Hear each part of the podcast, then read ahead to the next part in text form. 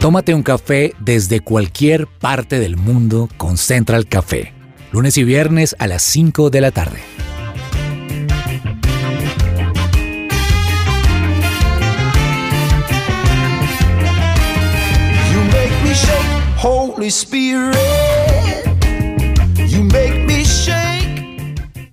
Hola, hola, estamos una vez más en Central Café con mucha alegría de poder compartir con todos ustedes desde cualquier lugar del mundo y a través de nuestro podcast o a través de nuestro diálogo, a través de internet. Muchísimas gracias por estar siempre con nosotros. Les habla Loreni Fajardo y no se imaginan quién me está acompañando aquí en la mesa de trabajo en su presencia radio.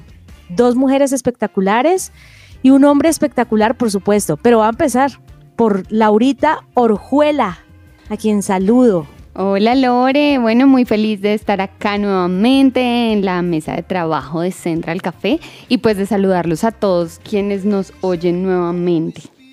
Una anécdota de esta semana, Laurita. Cuéntanos qué te ha pasado en estos días. Uy, Dios mío, me cogiste así como sin estar preparada. Eh, bueno, no, pues una anécdota de esta semana. Bueno, que estoy aprendiendo como recetas nuevas de culinaria. Eh, además que estoy viendo Masterchef, que por esta época está eh, en, en la televisión. Entonces, buenísimo. eh, sí, pero estoy siendo muy repetitiva con el plátano en mis recetas y entonces sí estoy como aprendiendo a, a manejarlo. Eh, hay tortillas de plátano, eh, estoy aprendiendo a hacer también arepas de plátano. Entonces, bueno, esa es, esa sí así como una anécdota muy curiosa, pero saludable. súper saludable, porque el plátano es rico en potasio, pero también es muy dulce. pero sí, o sea, es que colombiano que se respete, para los que nos escuchan aquí en Latinoamérica, eh, colombiano que se respete es el plátano. O sea, el motivo de discordia en mi matrimonio es por un platanito, porque uno tiene más platanito que el otro. Lo mismo me pasa a mí. Y eso que estamos en, en una zona en la que la papa es la reina. Pero bueno, ¿sabes por qué te preguntaba una anécdota en esta semana? Porque hoy me acaba de pasar una cosa, un debacle, como dice uno. Estaba yo en mi oficina cuando se me ha paralizado una pierna. Y oiga, no, uno no espera esto, ¿qué está pasando? Por Dios santísimo. Entonces me ha tocado hacer Central Café desde mi casa. Pero saludo a Fernanda Galvis. Fer, buenas noticias, ¿nos tienes? Hola Lore y hola a todos nuestros oyentes que están conectados con su presencia radio a esta hora. Bueno, pues no, pues escuchándote aquí que te quedaste entonces un poquito ahí como indispuesta, Tiesita. como, como tiesita, no va a ser chévere porque obviamente pues cuando uno, uno con las partes del cuerpo no sabe lo que tiene hasta que las pierde. O sea, uno cualquier cosita que le duela, que le falte, que, que no funcione como debe funcionar, ya uno como que queda pues sí, impedido y diciendo ya necesito que no me duela para poder hacer todo lo que tengo que hacer. Entonces pues Lore, que, que, que te mejores muy, muy pronto. Fer, muchísimas gracias. Qué bueno tener a Fernanda Galvis, a quien la conozco hace muchísimo tiempo. Y también, Yo como hace Ah, 15 Andresito. años, porque no, no yo hace tanto tampoco, porque imagínate, uno a los 30 no alcanza a conocer tanto. A los 30. claro, Sí, sí, sí, no. En el jardín no nos nosotros conocimos. estamos a los 30 todavía aquí cruzando. Saludamos a Andrés Cabezas en el Control Master. Él sí no está pasando por los 30 todavía, ¿cierto? Lore, uy, qué elogio tan bonito me Si acaba de hacer Loreni 30, tú Fajardo. 20. Yo 15. estoy en mis veintitantos, podría decir, de acuerdo a eso que acaba de decir Loreni. Eh, me alegra saludarte muchísimo a ti, a todos los oyentes de este podcast, sea que nos estén escuchando en vivo en los 1160 AM de su presencia radio, supresenciaradio.com, las distintas aplicaciones donde pueden escuchar radio. O si ustedes nos están escuchando en nuestro podcast, también muy feliz de, de acompañarlas y de acompañar a todos los oyentes, Loreni, hoy con un tema que muy interesante. Me gustan los temas de tecnología cuando podemos tener la oportunidad de hablar de ellos en Central Café. Precisamente, y no se vayan porque ya les contamos qué hay para hoy.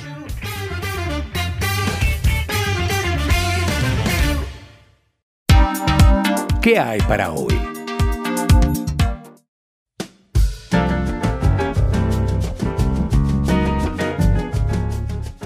Para hoy en Central Café, y ya Andresito nos adelantó un poco, vamos a hablar de tecnología. Yo les cuento es que no había escuchado hacía mucho tiempo que los colombianos estuviéramos incursionando en este campo. Jamás me imaginé que personas en Colombia estuvieran trabajando y compitiendo en las altas esferas de los desarrollos tecnológicos. Y es que hoy les queremos hablar de un equipo que se llama IQ One Cazadores formado por talento de un grupo de adolescentes barranquilleros, señores, que han participado en uno de los concursos más importantes de robótica en Estados Unidos y para este 2023 se ganaron el premio mayor Fer. ¿Quiénes son esas personas para que Fer nos cuente un poquito? Bueno, pues sí, eh, yo vi esta noticia hace un tiempo y me alegré mucho porque esto es uno de los concursos o, sí, pues de concursos más o sí, eh, campeonatos, digamos, más reconocidos, el VX Robotics Championship World 2023 pues que unos colombianos hayan podido ganarlo realmente es un orgullo. Y estos muchachos que, que son un equipo llamado IQ, ¿cierto? Es un equipo llamado eh, IQ, perdón, IQ1 Cazadores. Es un equipo conformado por varios, digamos que integrantes, pero dentro de ellos se destacan Sergio Fonseca y Miguel Ángel Soto, estudiantes del programa de Ingeniería Electrónico de la Universidad del Norte. Ellos pues básicamente son jóvenes que están entre 17 y 19 años que vienen desde hace ya varios años ganando premios en otros concursos a nivel de Latinoamérica, pero en este, que es el más importante a nivel mundial, pues han sido ganadores con un robot que además eh, pues la alcaldía de Barranquilla está, digamos que pidiendo que se haga otro más, porque el de ellos ya quedó, digamos que allá en el concurso, pero están pidiendo hacer otro más para tenerlo pues acá en Barranquilla y poder como mostrar de alguna manera este testimonio también para la, universidad y todo, porque creo que es un gran orgullo para nuestro país que jóvenes, además tan jóvenes, estén dejando el nombre de nuestro país en alto. Claro, Laurita, ¿ya los conocías? No, la verdad es la primera vez que los escucho y pues bueno, orgullosamente colombianos incursionando en la tecnología. Pero, Definitivamente. y pues también pues les cuento que hay un equipo de robótica colombiano que también se coronó campeón en Estados Unidos. Y les cuento que uno de los más importantes torneos del mundo es lo que demuestra el avance significativo del país en el campo tecnológico. Y pues bueno, así como nos mencionaba Fer, también el equipo IQ 1 Cazadores, conformado por cinco jóvenes barranquilleros que obtuvo este premio al diseño Campeonato Mundial de Robótica VEX en la ciudad de Dallas, Texas. Y este es un triunfo histórico para el país, obtenido también al premio al diseño que está siendo demostrado nuevamente a un talento colombiano para la ciencia y la tecnología. No, impresionante y aplausos para estos jóvenes porque me les quito el sombrero, pero ¿saben por qué? Porque llevan 15 años, si no más, trabajando en esto y concursando.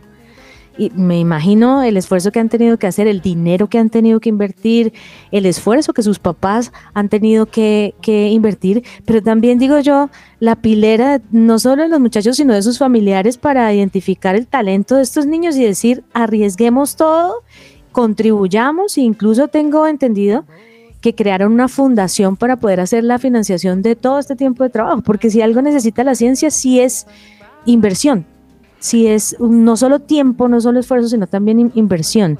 Así que llama la atención que sean jóvenes, que sean colombianos y que han tenido ese sacrificio, que han hecho ese sacrificio para poder ganar tan importante premio, pero nosotros aquí en Central Café los vamos a tener para que podamos conversar con ellos. Felicidades. Así que, por favor, quédense con nosotros.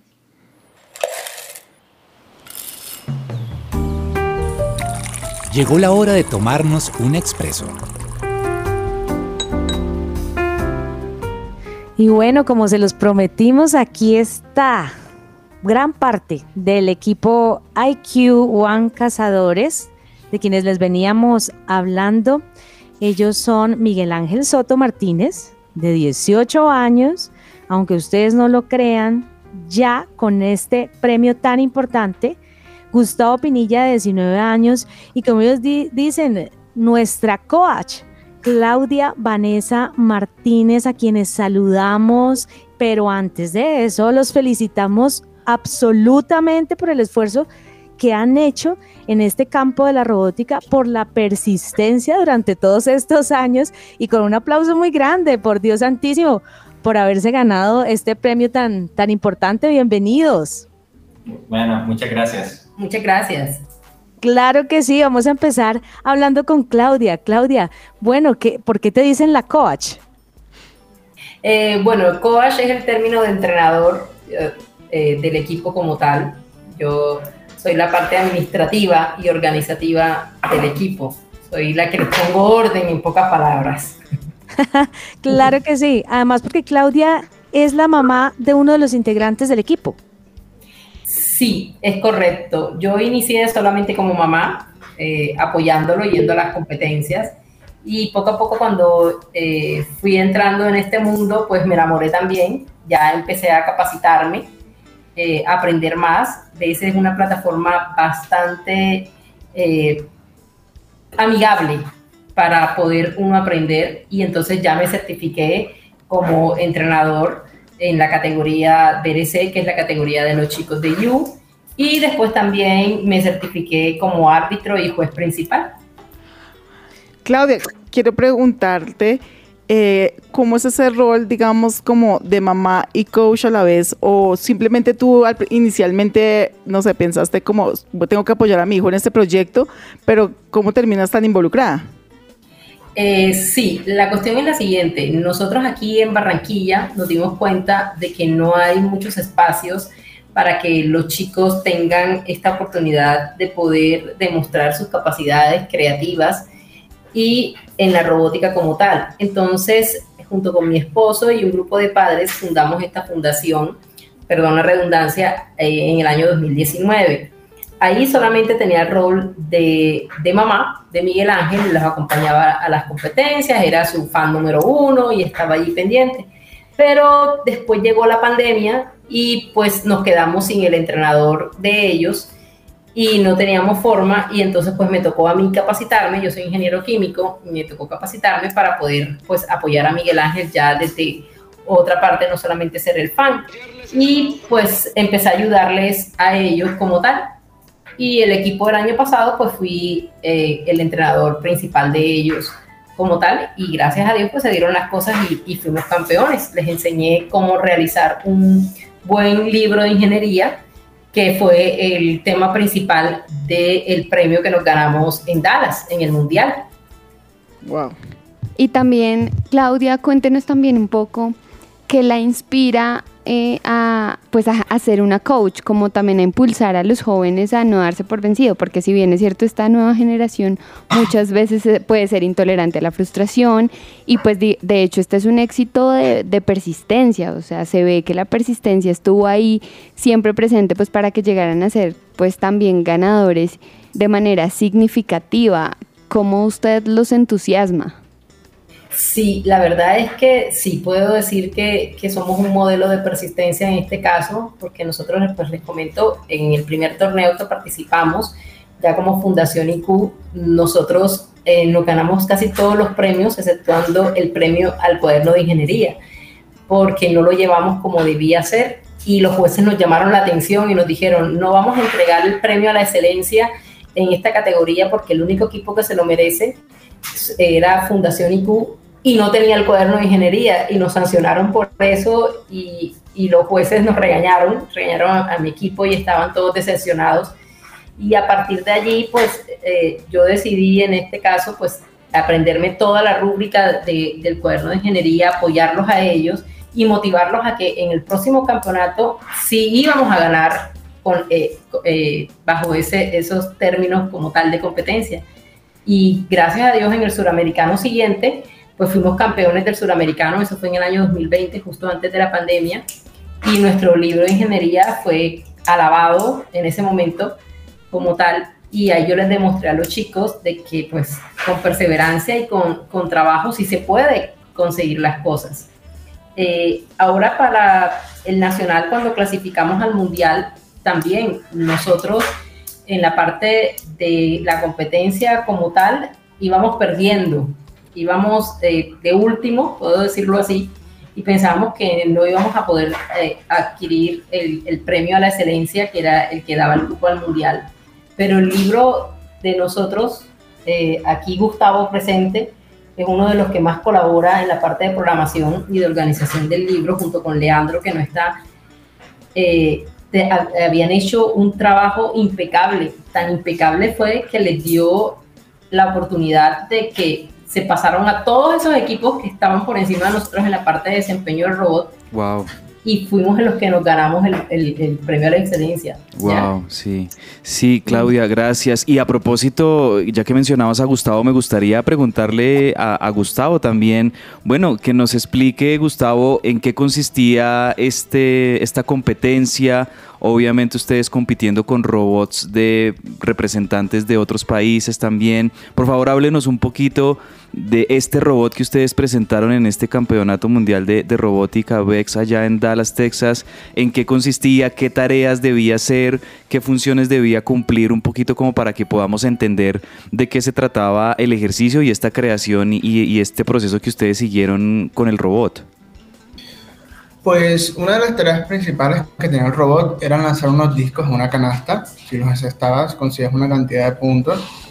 Eh, además de eso, tenía la necesidad de mover unos rodillos que estaban en los bordes del campo para poder ganar más puntos y lograr moverlos a tu color.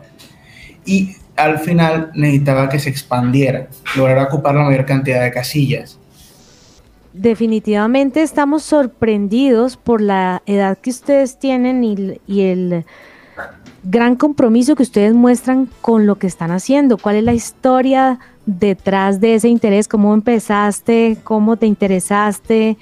Eh, ¿Cómo te encuentras con ese, con ese que parece es, es un hobby y que finalmente está siendo tu ocupación principal hoy por hoy? Pues sí, yo de antes de entrar a la fundación yo estaba presentando interés en lo que vendría a ser la programación, estaba estudiando distintos lenguajes y yo era amigo de Miguel, entonces le comentaba que si en algún momento él se unía a alguna institución que enseñara programación o había algo que encontraba por ahí interesante, que me uniera a mí también porque yo tenía el interés. Resulta que coincide que justo Miguel estaba trabajando aquí en la fundación y estaba en un programador, entonces decidí unirme pero los primeros días me gustó bastante cómo se trabajan las cosas aquí, era todo bastante intuitivo, fue simple introducirme a la programación, a la robótica, y fui poco a poco avanzando y llegué al punto en el que estoy ahora. Sí, ahora quiero hacerle también ahí una pregunta a, Miguel Ángel. Miguel Ángel, tenemos entendido que esto no solamente es pues llegar a la competencia, presentarse y ya, es un proceso de muchos meses de preparación donde ustedes tienen que hacer muchísimas pruebas, muchísimos cálculos, calibraciones, ajustar cosas en la producción, en la parte física y en la ingeniería del robot. Cuéntenos un poquito de qué se trata ese proceso, cuánto tiempo se estuvieron preparando ustedes como equipo para participar en este torneo. Como absolutamente todo lo que desarrollamos lo documentamos en el libro, eh, tenemos la fecha exacta desde el primer día que iniciamos a trabajar y coincidía con la fecha exacta en la que ganamos el premio a la excelencia en Dallas, Texas. Así que se puede decir que fue un año completo de trabajo aproximadamente uno o dos días a la semana, dependiendo de la época. Veníamos todos sábados o viernes, o los mismos sábados, eh, sábados y domingos a la fundación, a trabajar todos de forma conjunta en el, en el robot. Así que pueden decir que fue un año entero de trabajo y de arduo esfuerzo por parte de siete personas para poder desarrollar por completo el robot que tenemos hasta hoy en día, hasta, hasta el momento de la competencia. Obviamente no todo fue, eh, fue un cuento de hadas y no todas las cosas que probamos funcionaron y tuvimos que desarrollar tres robots diferentes hasta poder llegar al, al modelo que nos dio el premio al, diseño. Miguel Ángel, ¿y qué viene ahora? O sea, uno diría, bueno, ya, ya ganaron este premio, pero ¿cuál es ese sueño? ¿A dónde quisieran llegar ustedes como, como equipo? Em, ¿Y qué, qué, qué visión o qué metas alcanzar? Pues este premio que nos ganamos es de alto reconocimiento porque es el segundo mejor premio que asignan en la competencia. Actualmente estamos apuntando a ganarnos el mejor premio de la competencia en el próximo mundial. Eh, para eso estamos eh, desarrollando más, más robots y una mayor cantidad de equipos para poder participar todos de forma conjunta en la fundación como, como si fuéramos verdaderamente un grupo de trabajo mucho más amplio que solamente siete jóvenes. Actualmente somos ya casi que 14 porque después de haber ganado el torneo muchos de nuestros amigos que inicialmente no les llamaban tanto la atención, eh, les gustó tras ver los noticieros y demás forma cómo era el trabajo aquí, cómo era la dinámica, se han unido y ahora mismo estamos todos con la mentalidad de dar absolutamente lo mejor y de dejar el nombre de Colombia en alto para poder ganarnos el premio a la excelencia frente a todos los demás países en la mundial. Qué bonito lo que mencionas, Miguel Ángel. Y también cuéntanos un poco qué obstáculos se, se, presentaron durante este proceso pues para llegar a ser los ganadores del mundial ante, eh, este tema de la tecnología robótica.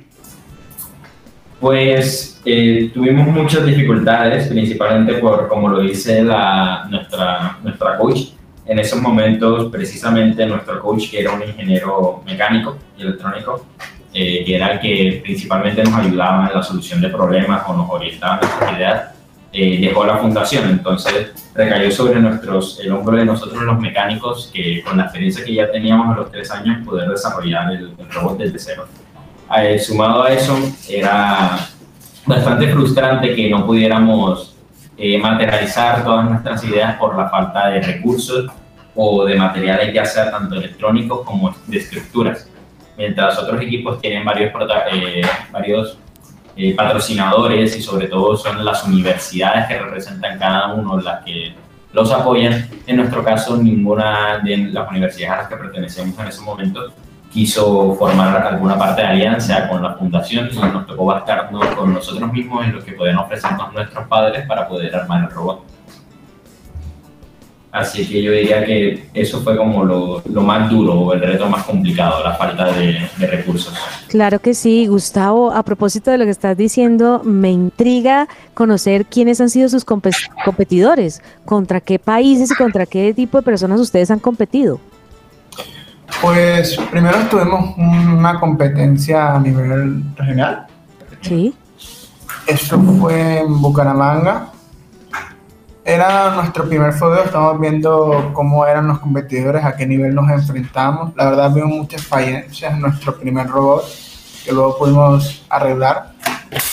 Eh, luego tuvimos uno a nivel eh, nacional en Medellín donde la verdad la moral estaba baja, la competición era dura y tuvimos varios problemas, pero al final nos pudimos ganar el Excellent y eso nos dio el cupo, el cupo al mundial.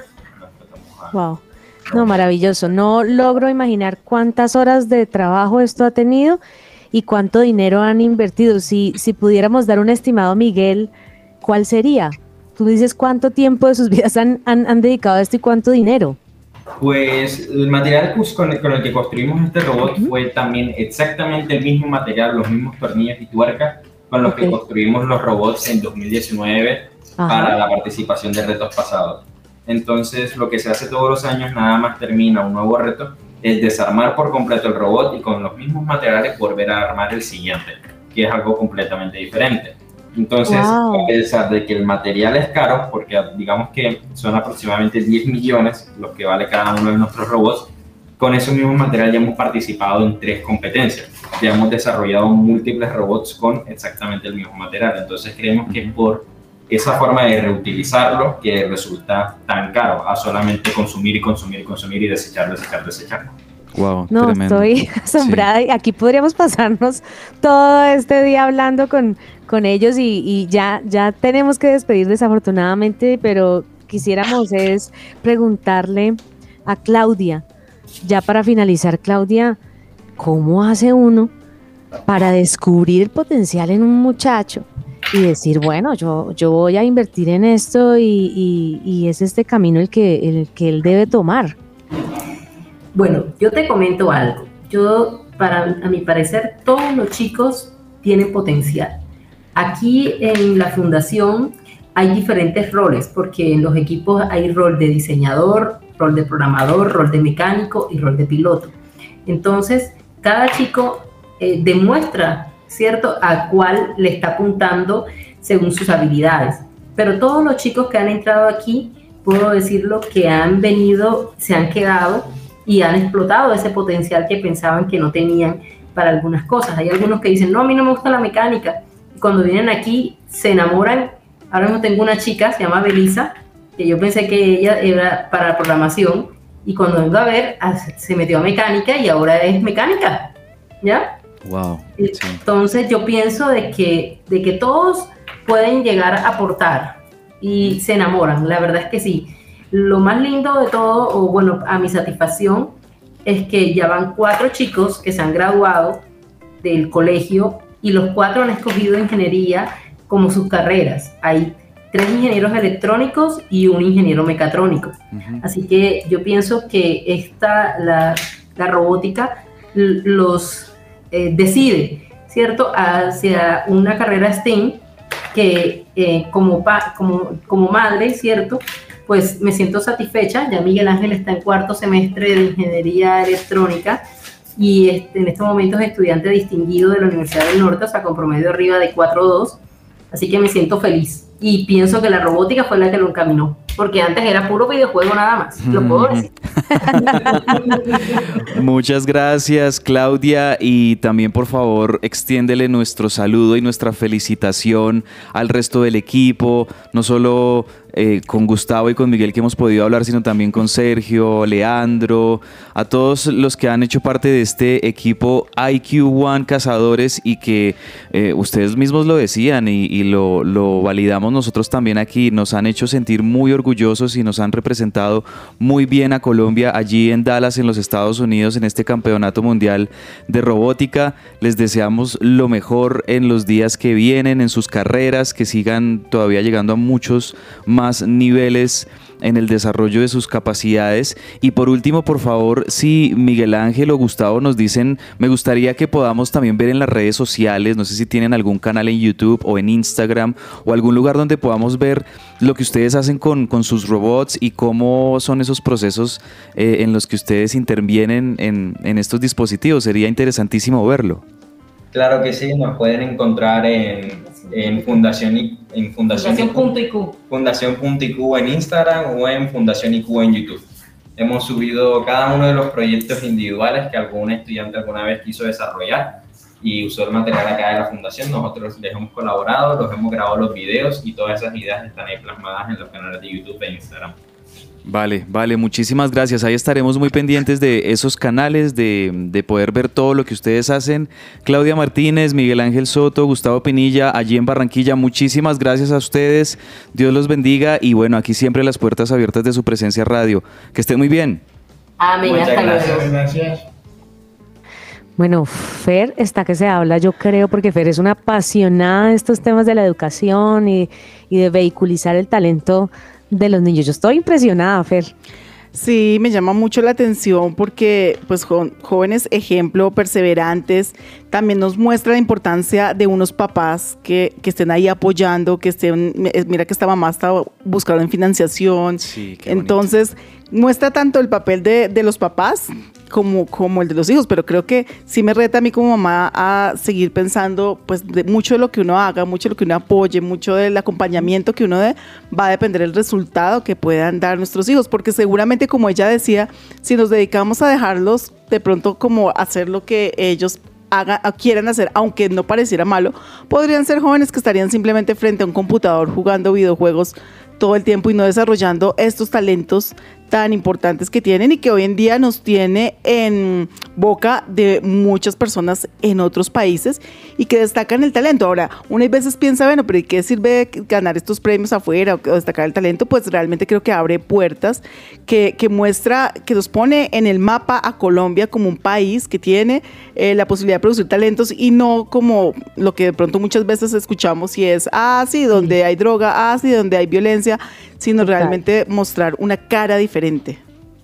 De acuerdo, de acuerdo, Laurita. Yo, yo pienso que si cada uno de nosotros como papás hacemos algo por nuestros hijos, como dice la Biblia, si los educamos desde niños, cuando ellos fueren viejos, por lo menos en la palabra de Dios jamás se apartará, se apartarán de ella. E, es válido y es aplicable también en las distintas áreas de su vida. A veces uno como papá quiere tirar la toalla yo, yo no sé, Laurita, tú, tú qué piensas, porque realmente esto es, esto es un reto, como decía Fernanda. Y es que, Lore, si bien es cierto, a ese punto quería llegar. Si bien es cierto, tú mencionas que, que si construimos al niño en su camino, aun cuando fuera viejo, jamás se apartará.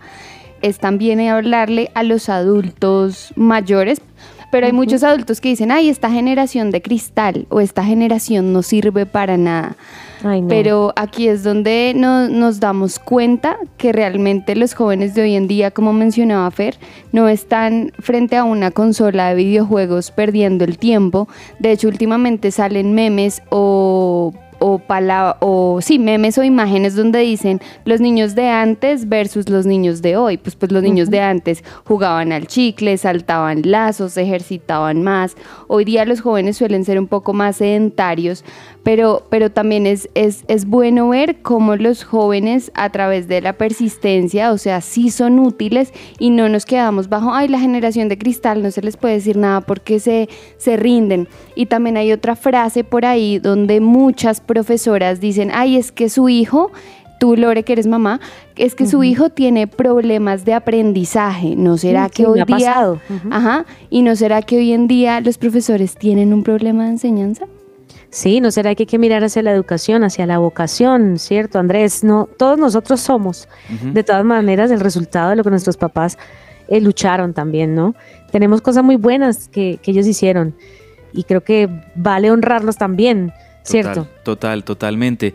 Pues yo destaco mucho también lo de Claudia Martínez, genial que como mamá esté ahí eh, liderando al grupo. Eso me hace pensar, por ejemplo, en los papás que tienen hijos deportistas que algunos de ellos incluso se involucran en la dirección técnica del equipo o están ahí viendo los partidos y demás.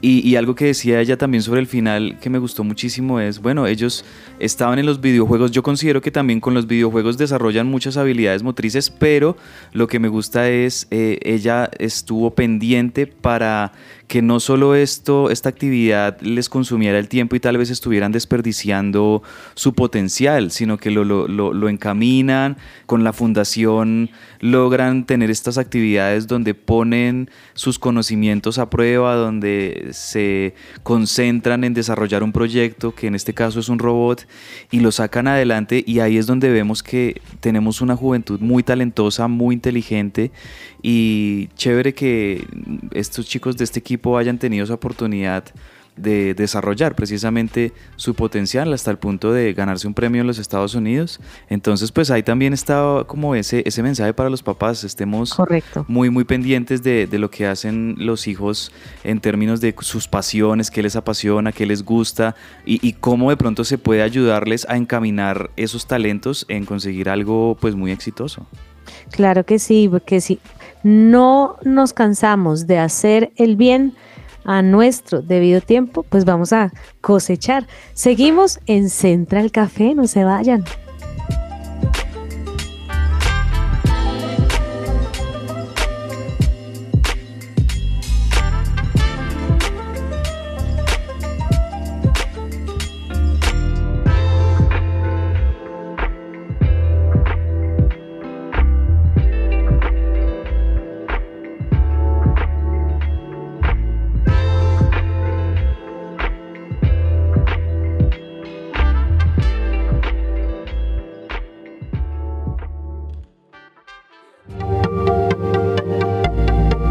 Te desconectes. Esto es Central Café.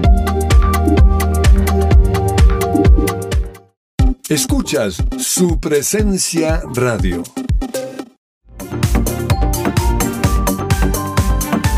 Regresamos a Central Café.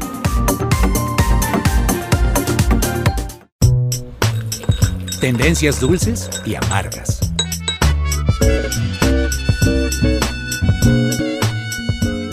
Y bueno, en mis tendencias dulces y amargas voy a arrancar con una tendencia bien dulce y es que les cuento que en redes sociales se ha vuelto viral un video que enterneció a muchas personas en las redes sociales, especialmente a los creyentes, o sea, a nosotros, porque un pequeño tenía que mencionar quién era su superhéroe favorito y él mencionó que su superhéroe favorito era Jesús y ellos tenían que presentar a estos héroes en primera persona. Entonces él mencionó como soy Jesús, nací en Nazaret y empezó a describir la figura de Jesús y hablar de que Jesús era su superhéroe favorito. También la pieza audiovisual fue grabada en un salón de clases en un jardín infantil ubicado en Estados Unidos y dejó entrever cómo un niño también eh, colocaba, este niño se llama Kay Madison y también cómo colocaba y se apropió del personaje como si él fuera Jesús y esto ha enternecido y ha viralizado este video.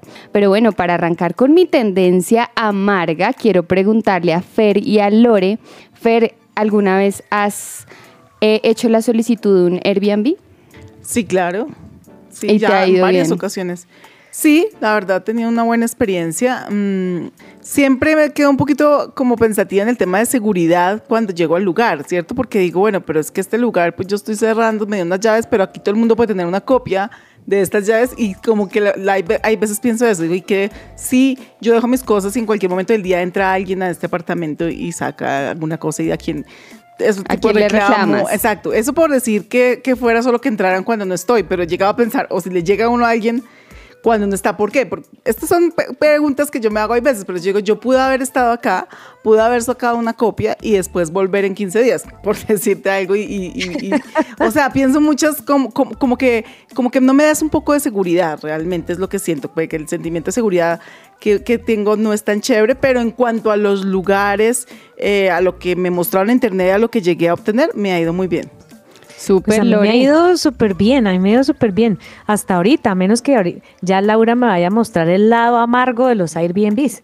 Hasta Pues- aquí, pues, Pues les voy a mostrar el lado amargo de un Airbnb y es que esto le sucedió a un profesor de la Universidad de Berkeley, David Halls, pues que se llevó una gran sorpresa porque alquiló este alojamiento en Reino Unido y era un baño pequeño y cabía una cama, entonces estaba todo ahí incorporado, pero pues era un baño. Y este hombre alquiló este apartamento Airbnb y al llegar era un baño con una cama adentro, entonces se imagina y uno todo revuelto, o sea, eso es como si fuera, no sé, la prisión, la cárcel o algo así muy extraño. Entonces esta es la tendencia amarga, ya que este profesor pues se llevó una gran sorpresa viajando a Reino Unido y bueno, y se encontró con un baño realmente y con una cama muy pequeña dentro de este lugar.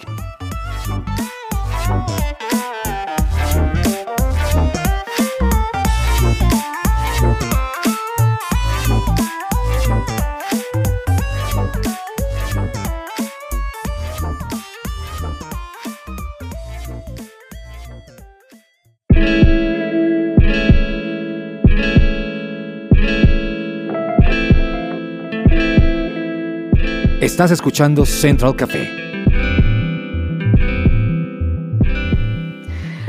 bueno, yo no puedo dejar de pensar en esa experiencia tan amarga, oye, Laurita. Sí, claro, imagínate Todo tú este en un baño.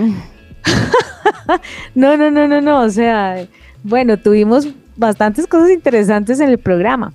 Los barranquilleros que definitivamente están haciendo un papel importante afuera y también la fundación que los está patrocinando, esta mamá tan increíble.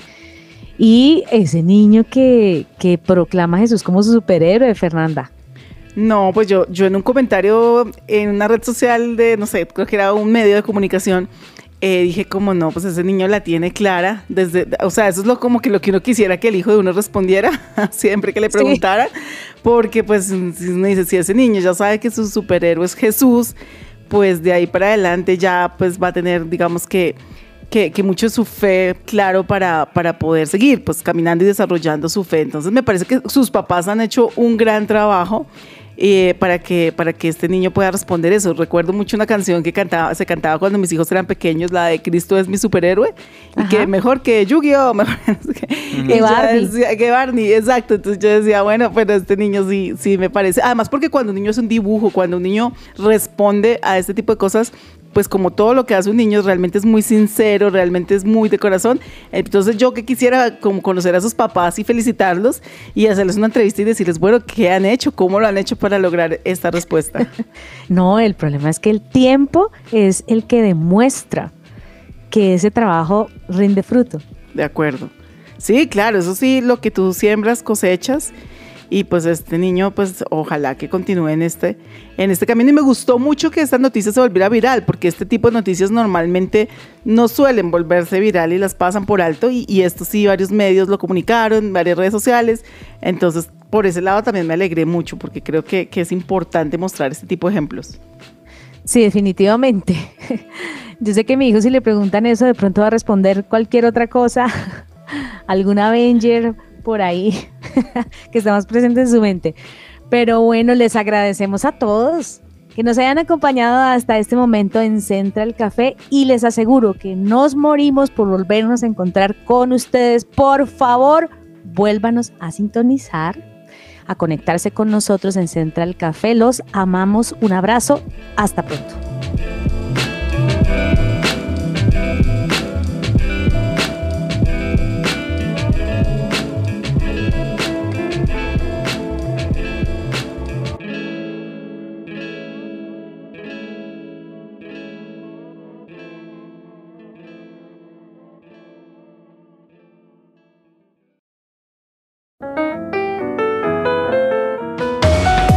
Central Café también está en su presenciaradio.com. Allí puedes encontrar el listado con todos los programas de Central Café en SoundCloud